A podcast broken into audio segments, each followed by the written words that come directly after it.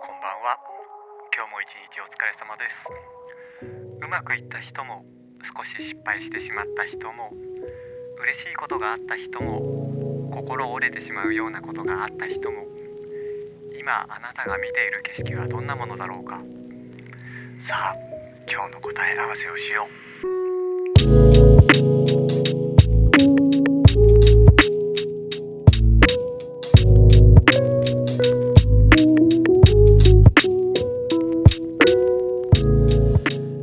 改めまして皆さんこんばんは。トロンボンプレイヤーの大岩和樹です。今回は8月6日に収録しております。えっ、ー、とですね昨日ちょっとまあスーパーに買い物に行く用事があってで、まあ、食材をね買いに行ったわけなんですけれども自分の家から一番近所のスーパーが徒歩23分ぐらいですごく近いんで、えー、割と軽装で行くことが多いんですよね。昨日なんかもう T シャツとサンダルで、えー、まあ、ちょろちょろと行ってでカゴに、まあ、買うもの入れるわけですよ。バナナとかお肉とかヨーグルトあそういえば卵なかったなと思って卵入れたりしてでそのレジにね並ぶ前にそういえばあのお財布の中どれぐらいお金入ってたかなって思ってね。で財布取り出そうと思ったらないわけですよ。あの財布を忘れてきていて。でまあそのね徒歩23分なんで、まあ、またねその行って帰ってくるだけでいいんですけどこうまたカゴに入れたものを棚に戻しみたいなことやってたらやっぱりそのスマホ決済っていうのは便利なんだろうなーってちょっと思ったりしてなかなかそのスーパーでスマホ決済っていうのは、えー、聞かないんですけど、えー、まあコンビニとかね携帯1個持ってたらすぐピーってやって決済できるのはすごい便利なんだろうなーっていうふうに思いましたね。えー、まあ、自分もそのパスモとかでねこう決済する時はあるんですけどなかなかその、えー、お金の使いすぎが怖くて、えー、携帯の決済アプリみたいなのはまだちょっと使ったことがなくてですね、えー、最近増えましたよね。去年ぐらいから結構すごいその決済ブームみたいなそのペイペイペイをはじめペイパルとか、えー、あと何？LINEPay セブンペイ、アマゾンペイみたいな。何でもペイつければいいっていう問題じゃないと思うんですけど、えー、なんかペイって言ったら、その、なんかアダモちゃんなイメージもね、ありますけど、みんな、アダモちゃん知ってます？ペイってやつね。えー、っと、まあちょっとここら辺は世代が出ますよね。まあなんかそのアメリカとかでは結構そのスマホ決済の文化が広まっていて割ともう財布持たないっていう人もいっぱいいるみたいなんですけど、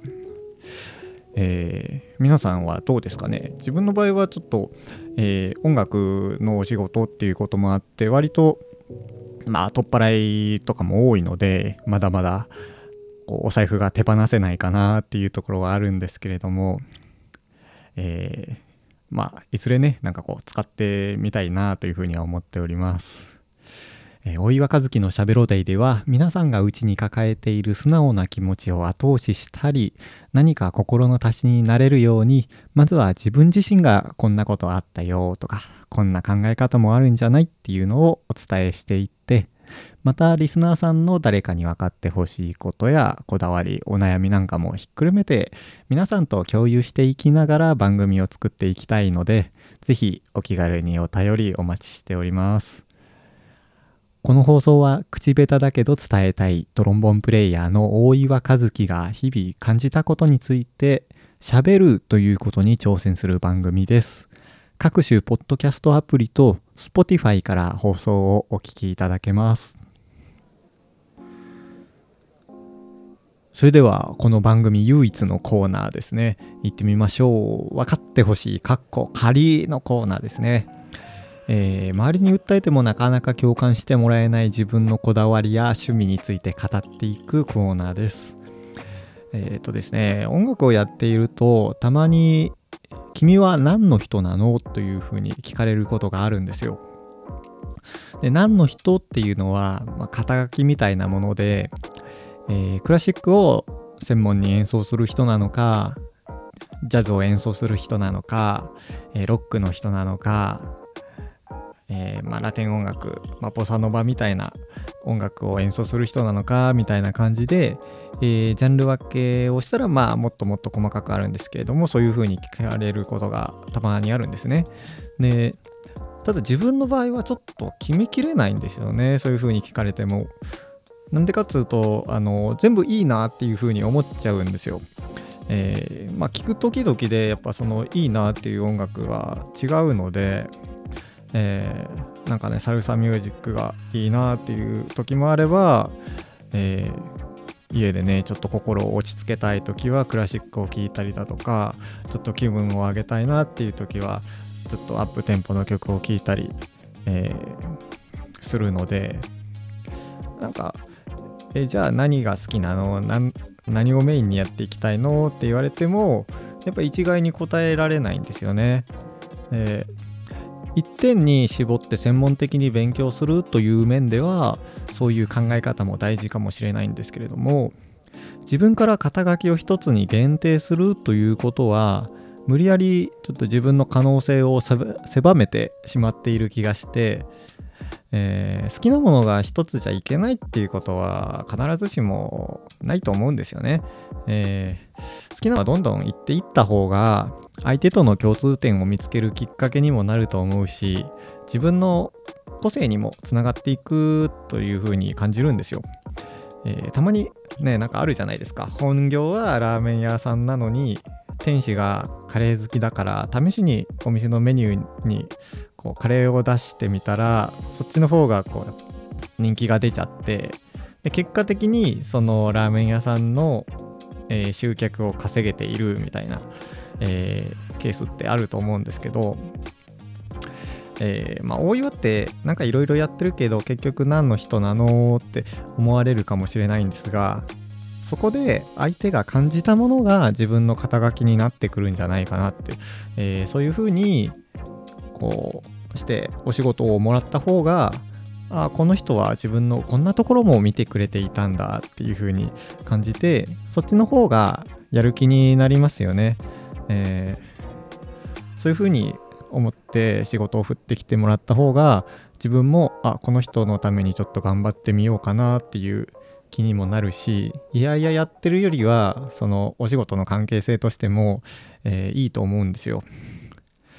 でまあ普段はこういうふうにトロンボン奏者として、えー、活動してるんですがたまにフルートを吹いてこういうふうにラジオをしてでバイクに乗ってイラストを描いて旅行が好きで甘いものが好きでで藍染めをしたりして最近は誰かの素直な気持ちを後押ししたいとかって言ってるね、えー、なんかもうこんだけ、まあ、趣味とかこだわりがある大岩なんですけれどもなんか今こういう風に喋ってると Twitter のプロフィールみたいな感じですね。えーそういうなんかこう一個一個が集まって大岩和樹っていう人間であり、まあ、個性になっていると思うので音楽家っていうありふれたクレジットだけで勝負するよりもいいんじゃないかなというふうに感じるんですよ。で逆にめんどくさい仕事が来ないように、まあ、自分の専門外の仕事が来ないように、えー、自分はこういうものですとあえて限定することも、えーまあ、場面場面ではあるんですけれども好きなものには正直でいてもいいと思うんですよ。なんかこうバンドのプロフィールにはいろいろ経歴をね書いたりするんですけどなんかこの人と一緒にやって、えー、この人のサポートをしまいしましたとかっていう風にね、えー、書いたりすることはあるんですけどなんかビジュアル系のロックバンドで例えば、えー、メンバーのプロフィールに一言「オムライスが好きです」とかって書いてあった方がなんかあこの人オムライス好きなんだちょっとかわいいみたいな感じで愛嬌があるじゃないですか。